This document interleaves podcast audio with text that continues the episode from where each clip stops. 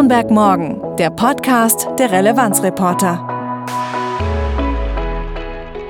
Hallo und herzlich willkommen zu einer neuen Folge Nürnberg Morgen. Wir sind unabhängig, konstruktiv und gemeinwohlorientiert. Ich bin Lilian. Ich bin Julian und wir begrüßen ganz herzlich unseren Relevanzreporter Nachhaltigkeitsexperten und Kolumnisten Frank Braun. Hi Frank. Hallo, danke, dass ich da sein darf. Mann, das werden ja wieder bunte Wochen, Julian. Was steht an?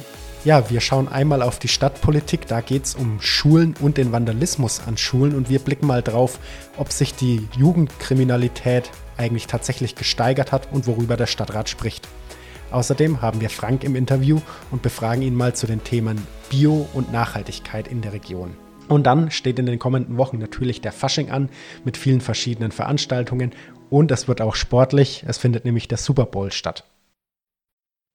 Schön, dass wir mal wieder zusammen den Podcast machen. Freut mich sehr, Julian. Wir sitzen ja hier gemütlich im Studio Prinze am Prinz-Regent-Ufer unseres Kollegen Norbert Goldhammer. Vielen Dank nochmal, Norbert. Schön, dass wir dein Podcast-Studio nutzen können. Am kommenden Freitag, den 9. Februar, sprechen ja die Vertreterinnen im Schulausschuss über Vandalismus. Mal ehrlich, Julian, kennst du eigentlich saubere Toiletten oder funktionierende Seifenspender in Schulen überhaupt? Ja, ich kenne saubere Toiletten, ich kenne aber leider auch das exakte Gegenteil, weil ich das Privileg hatte, in der Schule ähm, zur Schule zu gehen, die während meiner Schulzeit saniert worden ist und davor war es wirklich ganz schlimm mit den Toiletten und danach war es sehr modern. Also ja, das Thema ist mir durchaus bekannt. Wie dramatisch sind eigentlich die Zustände, über die wir hier eigentlich reden? Gibt es einen Anstieg der Reparaturkosten oder ist eigentlich alles gleich geblieben? Denn Mal ehrlich, den Kids wird ja vorgeworfen, dass sie diese ganze Pandemiezeit nicht so richtig verarbeitet haben. Die sind handyabhängig, laufen wie Zombies durch die Innenstadt, schlurfen irgendwie durch die Straßen, sind eigentlich nur auf Konsum und Party aus. Okay, ein bisschen erinnert es mich auch an meine Jugendzeit. Aber jetzt mal ehrlich, wie sind die Zustände wirklich? Ja, es gibt Zahlen der Stadt Nürnberg und die sind eigentlich ganz spannend. In Nürnberg gibt es nämlich 510 Schulgebäude. Dazu zählen nicht nur die Schulen, sondern auch die Gebäude des Jugendamts. Und da ist in der vergangenen Zeit ein Schaden durch Vandalismus entstanden, der 150.000 Euro beträgt. Das klingt jetzt erstmal mega viel, ist es aber vielleicht gar nicht. Wenn man das Ganze durch die Zahl an Gebäuden teilt, dann sind es ungefähr 245 Euro an Schaden pro Gebäude, die da entstanden sind. Und hauptsächlich geht es dann da eben um Toilettenverschmutzungen, auch mal Graffiti oder eingeworfene Scheiben. Ähm, also das, woran man auch denkt, wenn man an Vandalismus an Schulen denkt. Ja, das beruhigt mich schon doch eher. Also würde ich sagen, der ganz normale Frust der Schüler, oder?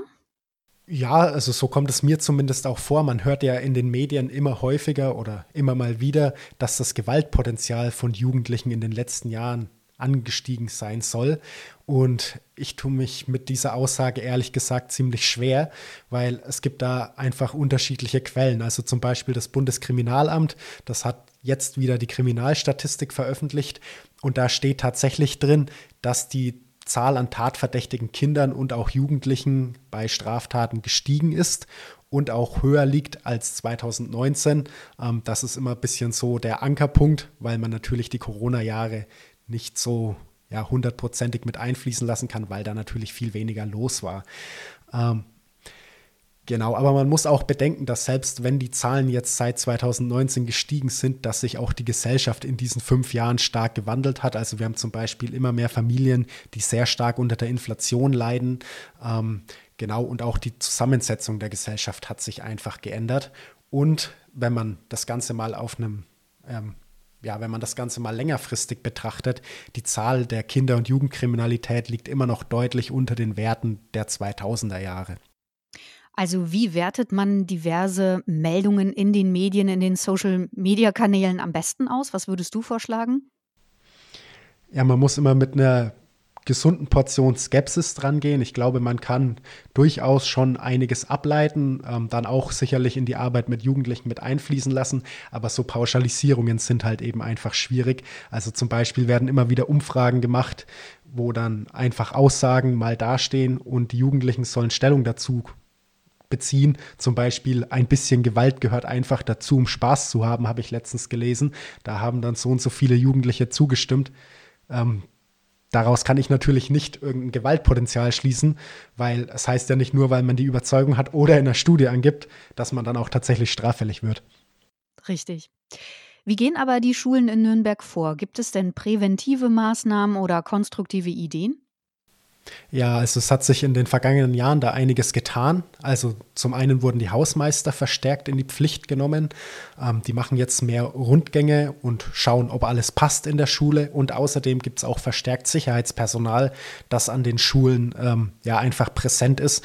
Und das muss anscheinend auch die Auswirkung haben, dass weniger Schüler ja auffällig werden in der ähm, ja in Sachen Gewalt oder Kriminalität. Und was ich auch ganz interessant finde, ein größerer Punkt rund um das ganze Thema ist, sind auch Platzverweise. Und es ist offenbar so, dass viele Schülerinnen und Schüler die Schule auch nach der Schulzeit oder in den Ferien besuchen, um da dann Party zu machen.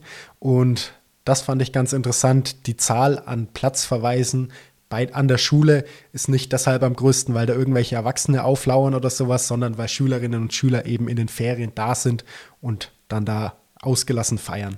Ja, da kommen wir auch immer wieder zu der Frage, wo können junge Menschen überhaupt hin? Meine Sportvereine kosten ja immer was, um da zum Beispiel abzuhängen. Jugendzentren sind vielleicht auch nicht überall erreichbar. Also ein bisschen schwieriger. Ich habe immer so ein bisschen das Gefühl, es geht so in Richtung, die Jugend ist abgehängt und so weiter. Ja, tatsächlich, den Vorwurf habe ich auch schon häufiger mal gehört und unsere Relevanzreporter-Kollegin Susanne Hausdorf hat sich ja in der Vergangenheit schon einmal mit dem Thema beschäftigt und recherchiert, wie abgehängt sich die Jugend tatsächlich fühlt, auch gerade nach den Corona-Jahren. Sehr spannender Artikel, den ich allen unseren Zuhörerinnen und Zuhörern unbedingt ans Herz lege. Den Link dazu gibt es natürlich in den Show Notes. Und wenn du dir zum Beispiel die Zahlen zum Thema Vandalismus an Schulen genauer anschauen möchtest, es gibt wieder eine PDF-Datei des Ausschusses. Diese Datei findest du auf den Service-Seiten des Stadtrates. Den genauen Link packe ich dir natürlich auch wieder in die Show Notes. Wenn du noch mehr Themen und Termine hast, dann schreib uns unbedingt gerne eine E-Mail an redaktion.relevanzreporter.de. Ich wiederhole es nochmal kurz, redaktion.relevanzreporter.de. Da freuen wir uns sehr drüber. Der Februar steht in Nürnberg und der Region ja schon seit Jahren unter dem Motto Bio, Fair und Nachhaltigkeit. Warum? Wir haben beispielsweise die Leitmesse für biologische Konsumgüter, so heißt es offiziell, also kurz die Biofach, und die ganze Welt kommt mal wieder in die Nürnberg-Messe, um sich hier die Trends der Branche anzuschauen, aber auch um zu diskutieren, in welche Richtung sich der Konsum weiterentwickeln sollte. Übrigens hatten wir ja gerade erst die Spielwarenmesse in Nürnberg und auch das sind Themen wie Nachhaltigkeit und Fair, die seit Jahren dort gesetzt werden. Höchste Zeit finde ich, dass wir uns das Ganze mal regionaler runterbrechen und schauen, was passiert hier bei uns. Und wir haben uns einen Experten geholt, nämlich Frank Braun. Er ist Nachhaltigkeitspassionist, Change Manager und er schreibt bei Relevanzreporter auch immer mal wieder eine Kolumne. Hallo Frank, schön, dass du da bist. Hallo, freue mich, dass ich da sein darf. Ja, auch von mir nochmal vielen Dank. Wir haben jetzt gerade schon von der Biofach gehört, die vom 13. bis 16. Februar stattfindet. Und es gibt am 17. Februar das Saatgutfestival auf AEG. Du hast da eine ganz besondere Rolle. Was hat es denn damit auf sich? Ja, das Saatgutfestival ist ja eingebettet in einen größeren Kontext. Äh, das Ganze reicht zurück bis 2010. Damals bin ich auf die Messe zugegangen und habe gesagt, Mensch, wir haben hier eine Weltleitmesse für biologischen Landbau in der Stadt. Und gleichzeitig ist es aber eine Fachmesse, die den Menschen hier vor Ort gar nicht zugänglich ist, weil nur Fachbesucher rein dürfen. Ja. Lass uns doch ein Begleitprogramm entwickeln, dass wir auch in der Stadt zeigen können, was hier eigentlich los ist und äh, welche bedeutenden Events eigentlich hier stattfinden rund um so ein wichtiges Thema wie Ernährung und Landwirtschaft. Ja, und äh, daraus ist dann die Idee entstanden für Biofach trifft Nürnberg. Das war dann so die Klammer, die wir da drüber gesetzt haben. Und seitdem organisieren wir in Partnerschaft wie mit der Messe Nürnberg, also wir ist in dem Fall der Verein Blue Pingo, den ich mal gegründet habe 2008 und äh, die Stadt Nürnberg und eben äh, wir zusammen diese Begleitreihe. Und wir haben eben die Verantwortung zum einen für das Saatgutfestival seither aber es gibt auch jedes Jahr noch andere Veranstaltungen. Dieses Jahr ist am 18. dann noch ein Agenda-Kino im Casablanca, das auch eingebettet ist in die Reihe. Was muss man sich unter einem Agenda-Kino vorstellen? wir haben uns die Frage gestellt, wie kommen wir an die Menschen heran, wenn die nicht zu uns kommen? Weil du bist ja immer so in deiner Blase. Und Ja. eigentlich, äh, die Idee von Blue Pingo ist ja nicht in der Blase zu diskutieren, sondern mit allen in Kontakt zu kommen und jedem die Möglichkeit zu geben, äh, sich mit dem Thema Nachhaltigkeit zu befassen. Und dann haben wir gemerkt, Vorträge, schwierig. Da war es eigentlich immer so, wenn ich da im Raum war, 80 Prozent der Leute hätte ich mit Handschlag begrüßen können. Servus Josh, Servus Hans, hallo Gitte, weil man kennt sich halt so in der Szene. Und die Schwelle für Menschen, die noch nicht so mit dem Thema in Berührung sind, da dazuzukommen, war relativ hoch. Hm. Dann haben wir gemerkt, oder wir haben es nicht gemerkt, sondern wir haben mal gesagt, lass uns mal Kino ausprobieren. Und der erste Film damals war Home, der so im Prinzip mit ganz tollen Luftaufnahmen die ökologischen und sozialen Probleme unserer Welt sichtbar gemacht hat äh, und auch gezeigt hat, was so mögliche Lösungsansätze sein könnten. Dann sind wir nach Ziegelstein ins Gemeindehaus, weil ich da wohne und weil es nichts kostet hat und wir kein Geld hatten und äh, haben da den Film angekündigt und gesagt, wir machen ein Agenda-Kino und Agenda-Kino deswegen, es gibt ja die Agenda 2030, die die nachhaltigen Entwicklungsziele referenziert, die 2015 verabschiedet wurden. Und davor gab es aber auch schon eine Agenda 2010, die nicht 17 Ziele hatte, sondern fünf, aber die im Prinzip ähnlichen Ansatz hatte. Und darauf wollten wir eben äh, ein Stück weit Referenz beziehen. Und es gibt ja überall im Land äh, Agenda 21 Gruppen. Auch in der Stadt Nürnberg gibt es das äh, seit langem, die sich treffen und versuchen eben da rund um Nachhaltigkeit was zu bewegen.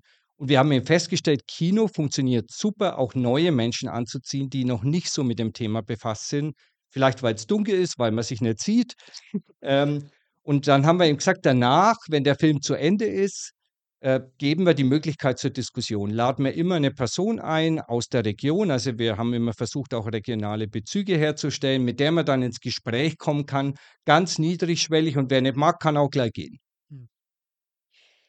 Klingt auf jeden Fall super spannend. Wir hatten ja schon ein Vorgespräch geführt, wir beide, und du hattest auch erwähnt, um auf dieses Jahr zurückzukommen, dass es einen besonderen Schwerpunkt gibt. Gemeinsam neue Wege habe ich mir, gemeinsam neue Wege gehen, habe ich mir notiert, und starke Frauen. Ja. Was kann ich mir jetzt darunter vorstellen? Gut, äh, die Biofach hat ja immer ein Motto äh, und das Motto ist ja nicht das Motto für unsere Begleitveranstaltung, Mhm. aber wir versuchen da natürlich auch immer Bezug drauf zu nehmen, äh, wenn da was passiert. Ähm, aber so die Messe versucht eben damit zu zeigen, ein weiter so kann nicht funktionieren. Schauen wir gerade die Bauernproteste an. Ja. Äh, Das ist ja hochaktuell gerade. Ja. Äh, Ich denke, wir sind uns alle einig und ich habe große Sympathien und ich kenne viele der Landwirte in der Region, äh, dass, dass die Landwirtschaft gerade darunter leidet, gerade die ökologische Landwirtschaft, dass wir keine fairen Preise haben. Mhm. Also Stichwort True Cost Accounting. Ähm, und dass sich da was ändern muss. Aber die Proteste, die wollen ja ein Zurück zu etwas, zu Subventionen, die überhaupt nicht hilfreich sind. Und ich glaube, es wäre viel besser an der Stelle, und äh, da ich denke, da will die Messe eben auch mit diesem Motto ein bisschen darauf hinweisen, dass wir nach vorne denken und zeigen, wie kann es denn gehen, dass die ökologische Landwirtschaft, also eine Landwirtschaft, die in die Zukunft gerichtet ist, die für die Menschen hier und jetzt, aber auch für die zukünftigen Generationen noch genug übrig lässt, dass die eben tatsächlich in einem fairen Wettbewerb ist. Und das ist sie im Augenblick einfach nicht durch die Subventionen, die Preisgestaltung, äh, weil bestimmte Dinge eben nicht der Landwirt zahlt. Bleiben wir mal im Knoblauchsland. Mhm. Der Nitrateintrag ist wahnsinnig hoch durch die konventionelle Landwirtschaft. Das zahlt aber ja nicht der Kunde an der Kasse. Wenn wir das auf die Produkte aufschlagen würden, die nicht ökologisch produziert werden, dann hätten, behaupte ich mal, die Knoblauchsländer Biobauern nicht mehr so einen hohen Preisnachteil im Wettbewerb mit konventionellen regionalen Bauern. Okay, also das versteht man unter gemeinsam neue Wege gehen, richtig?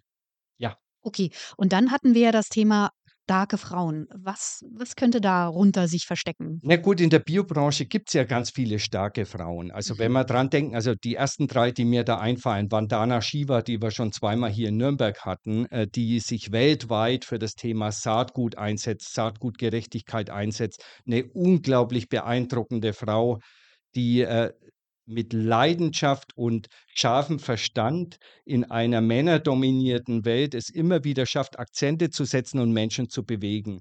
Oder denk mal an Sarah Wiener, mhm. äh, die auch ökologisches Kochen äh, und überhaupt das Thema Ökologie und Ernährung ganz wunderbar zusammenbringt und da das mit einer ganz charmanten, schönen Art macht. Oder Jane Goodall, die wir hier hatten, die sich einsetzt, vor allem jetzt für Tierrechte an der Stelle. Also, und von daher die, dieses Motto, denke ich, will einfach so ein bisschen darauf hinweisen und da könnten wir jetzt noch weitermachen. Es gibt eine Reihe von Frauen, äh, die Wunderbares leisten in der Bewegung. Wir haben ja hier auch äh, als Landwirtin die Tanja Dworschak zum Beispiel, die die Kräuter macht äh, in Kraftshof draußen. Also wir haben ganz viele Frauen, die da ganz Großes leisten und oft ist ja die Welt so männerdominiert, wenn es um die Leitfiguren geht. Mhm. Und ich denke, da will man einfach auch ein bisschen hinschauen.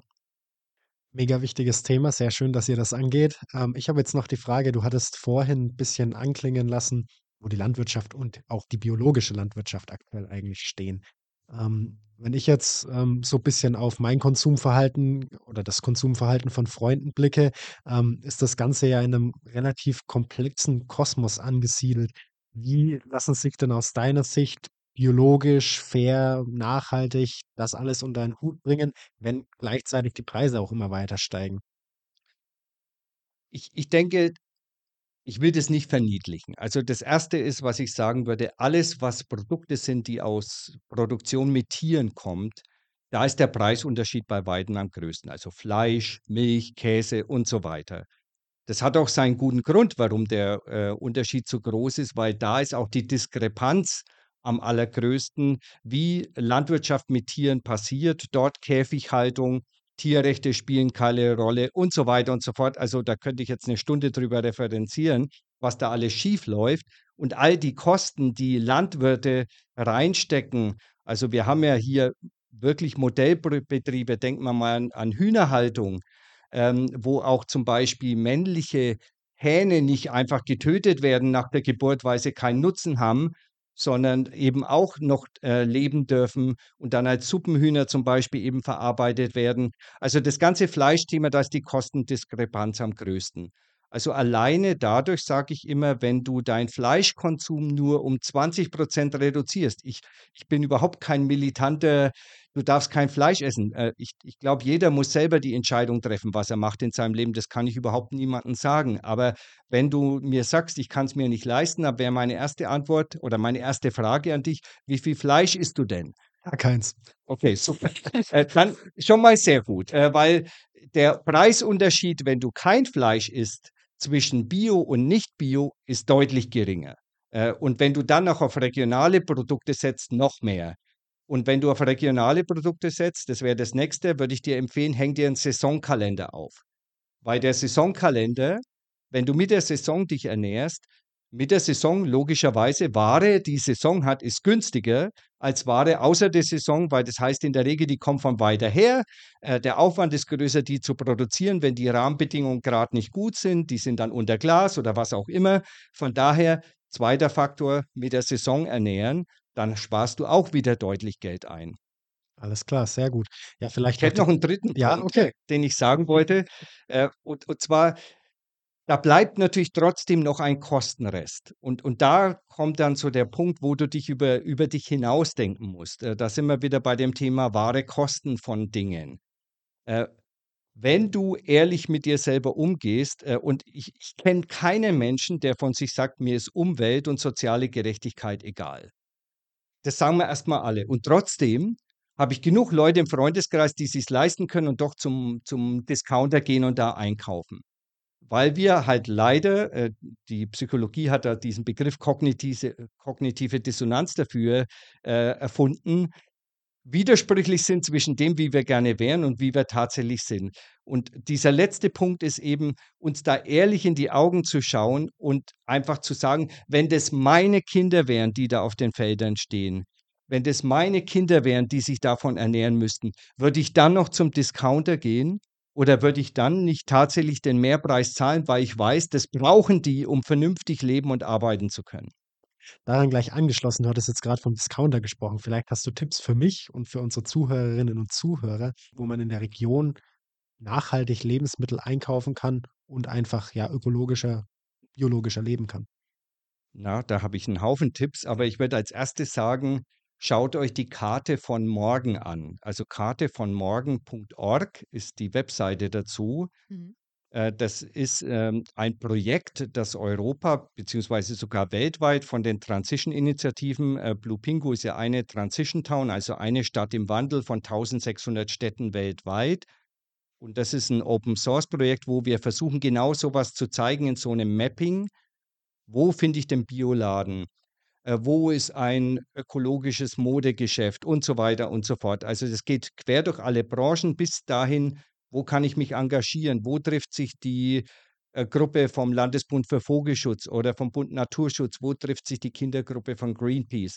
Karte von morgen. Und äh, die Nürnberger Blue Pingu-Initiative, die ich ja, äh, wie gesagt, bis 2018 Vorstand war, dann bin ich nach Peru, habe das abgegeben. Schaut auf die Webseite von Blue Pingu. Da findet ihr auch den Link dazu bei der Regionallotse, den vielleicht viele kennen. Mit dem fing das bei uns alles mal an. Den hat man als Buch und als Karte. Da sieht man alleine in der Region über 1300 Einträge, die alle mit dem Thema nachhaltig leben zu tun haben.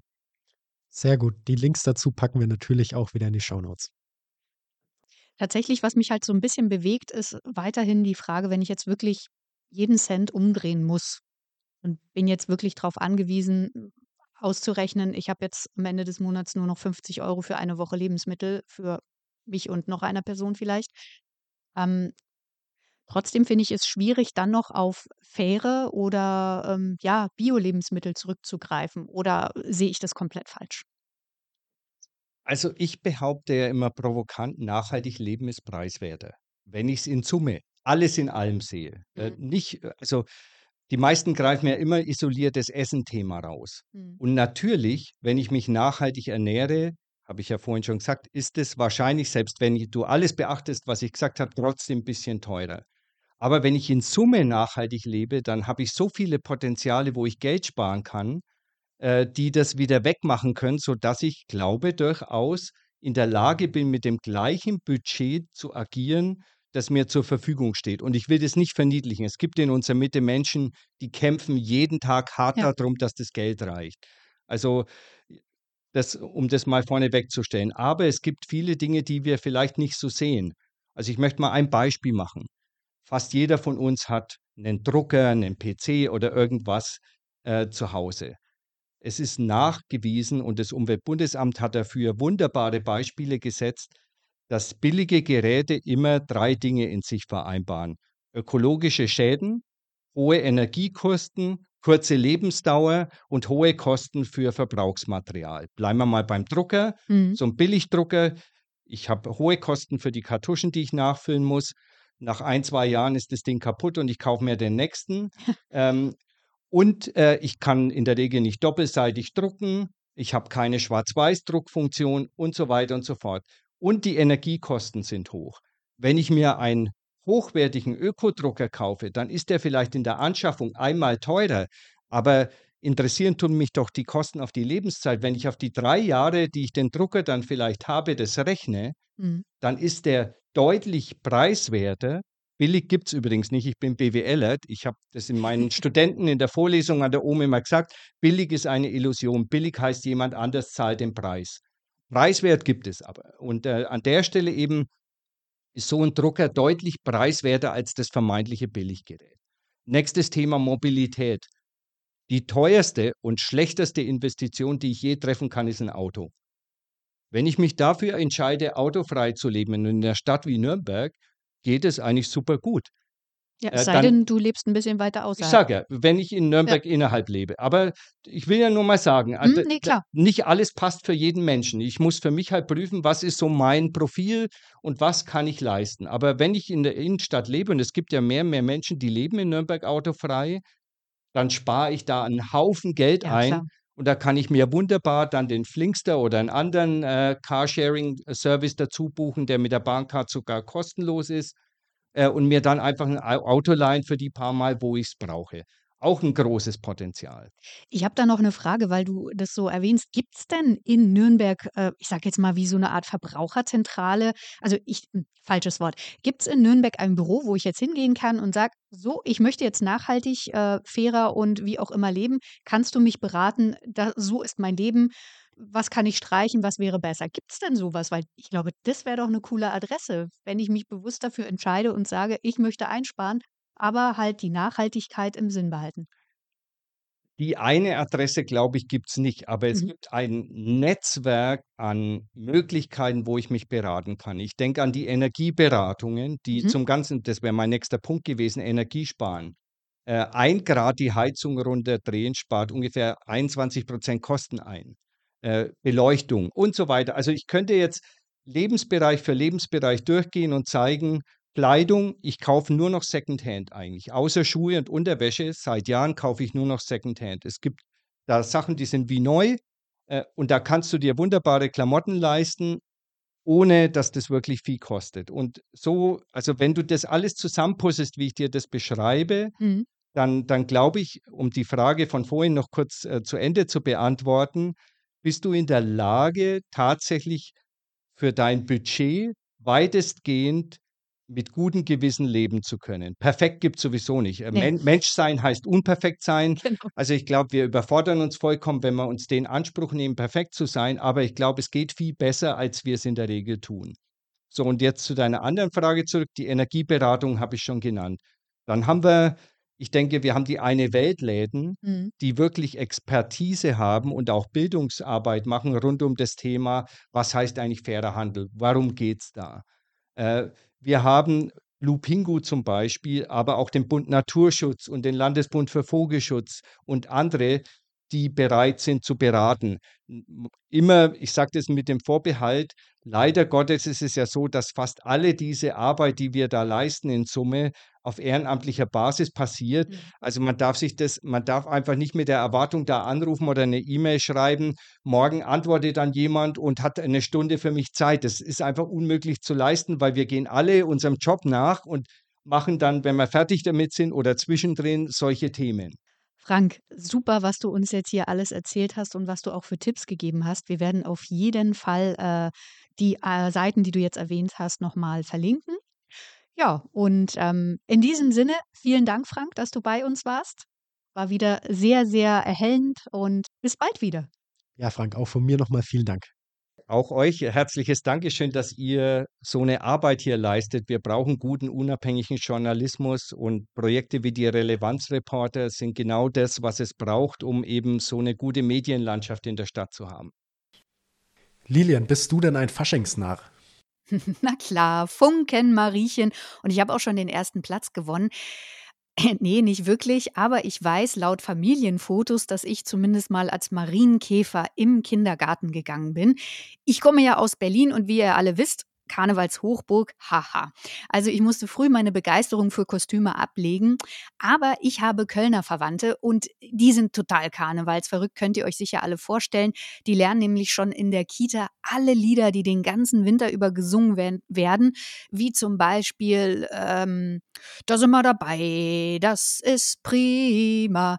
Ja, und wenn das Trömmelche geht oder so, auf jeden Fall war das schon ziemlich verrückt, denn ich war gerade zur Handball-EM in Köln. Wahnsinn. Alle haben irgendwelche Kostüme an, sind verkleidet, fahren selbstverständlich in der Straßenbahn mit ihren pinken Afrohaaren, Schlaghose. Es war wirklich krass, diese traditionellen Kostüme. Du kennst sicher diese Elverratsmütze. Wie du siehst, totale Begeisterung im Vergleich zu uns. Und du, bist du dabei? Ich war in der Vergangenheit häufiger mal beim Fasching dabei. Als Kind fand ich das auch ganz toll, die, den Umzug zu sehen und dann die Süßigkeiten aufzusammeln. Ich muss aber sagen, in den letzten Jahren, und dann war ja auch Corona, ähm, bin ich ein bisschen da rausgewachsen und habe nicht mehr allzu viel mit Fasching zu tun gehabt. In Nürnberg aber, da begeistern sich sehr viele Menschen für Fasching und Karneval. Es gibt allein in unserer Stadt 15 Faschingsvereine und Nürnberg hat auch eine wirklich sehr lange Tradition, was das Thema angeht. Also es wurde schon im Mittelalter tatsächlich Fasching gefeiert. Da gab es dann damals den sogenannten Schembadlauf. Das war der zentrale Faschingsbrauch in der Stadt. Und das war ungefähr so in den Jahren 1449 bis 1524, 1539. Ähm, die Zahlen sind da, glaube ich, nicht ganz eindeutig. Und auch damals gab es schon einen Festumzug mit verschiedenen Attraktionen. Das waren dann sogenannte Umzugsschlitten. Die sind über den Hauptmarkt und an der Pegnitz entlang gezogen, wurden Höllen genannt und auch damals wurde schon ordentlich gefeiert und auch ordentlich gebechert. Klingt auf jeden Fall nach einem großen Besäufnis und deren Folgen. Aber was steht jetzt aktuell bei uns an? Der große Faschingsumzug startet in diesem Jahr am 11. Februar um 13 Uhr. Los geht es in der Bayreuther Straße und dann zieht der sogenannte Gaudi-Wurm über den Rathenauplatz durch das Laufer Tor, durch die ganze Innenstadt und Schluss ist dann beim Saturn in der vorderen Ledergasse. Tags darauf, am Rosenmontag, findet außerdem der Kinderfaschingsumzug statt, auch sehr beliebt. Der geht um 13 Uhr an der Lorenzkirche los und endet auch wieder dort. Alle Infos zu den Faschingsumzügen findest du auf jeden Fall auf den Seiten der Stadt unter nürnberg.de, Nürnberg mit UE, einfach das Stichwort Fasching eingeben, den genauen Link, den findest du natürlich auch in unserer Podcast-Folge. Und wenn Fasching nicht dein Ding ist, dann haltet ihr unbedingt die Nacht vom 11. auf den 12. Februar frei, Lilien. Wieso? Da findet in Las Vegas der Super Bowl statt, im Football. Oh nee, das ist doch dieses elendig lange Football-Finale der US-amerikanischen Liga. Ne? Also ich verbinde das ja eher immer mit den Pausen, wo dann so unglaublich tolle Musikerinnen auftreten. Das schaue ich mir auch ganz ehrlich dann nachträglich ähm, in den Social-Media-Kanälen super gerne an. Aber Football im Fernsehen? Ja, ich sehe das ein bisschen anders. Ich bin durchaus Football-Fan. Dieses Jahr als Musikakt ist übrigens Usher äh, mit dabei. Und das Ganze findet dieses Jahr eben in Las Vegas statt. Los geht's in, zu unserer Zeitzone um 0.30 Uhr und dann treffen die Kansas City Chiefs auf die San Francisco 49ers. Mm, aber vorhin hattest du mir noch gesagt, ist nicht ganz so dein Traumfinale. Warum eigentlich?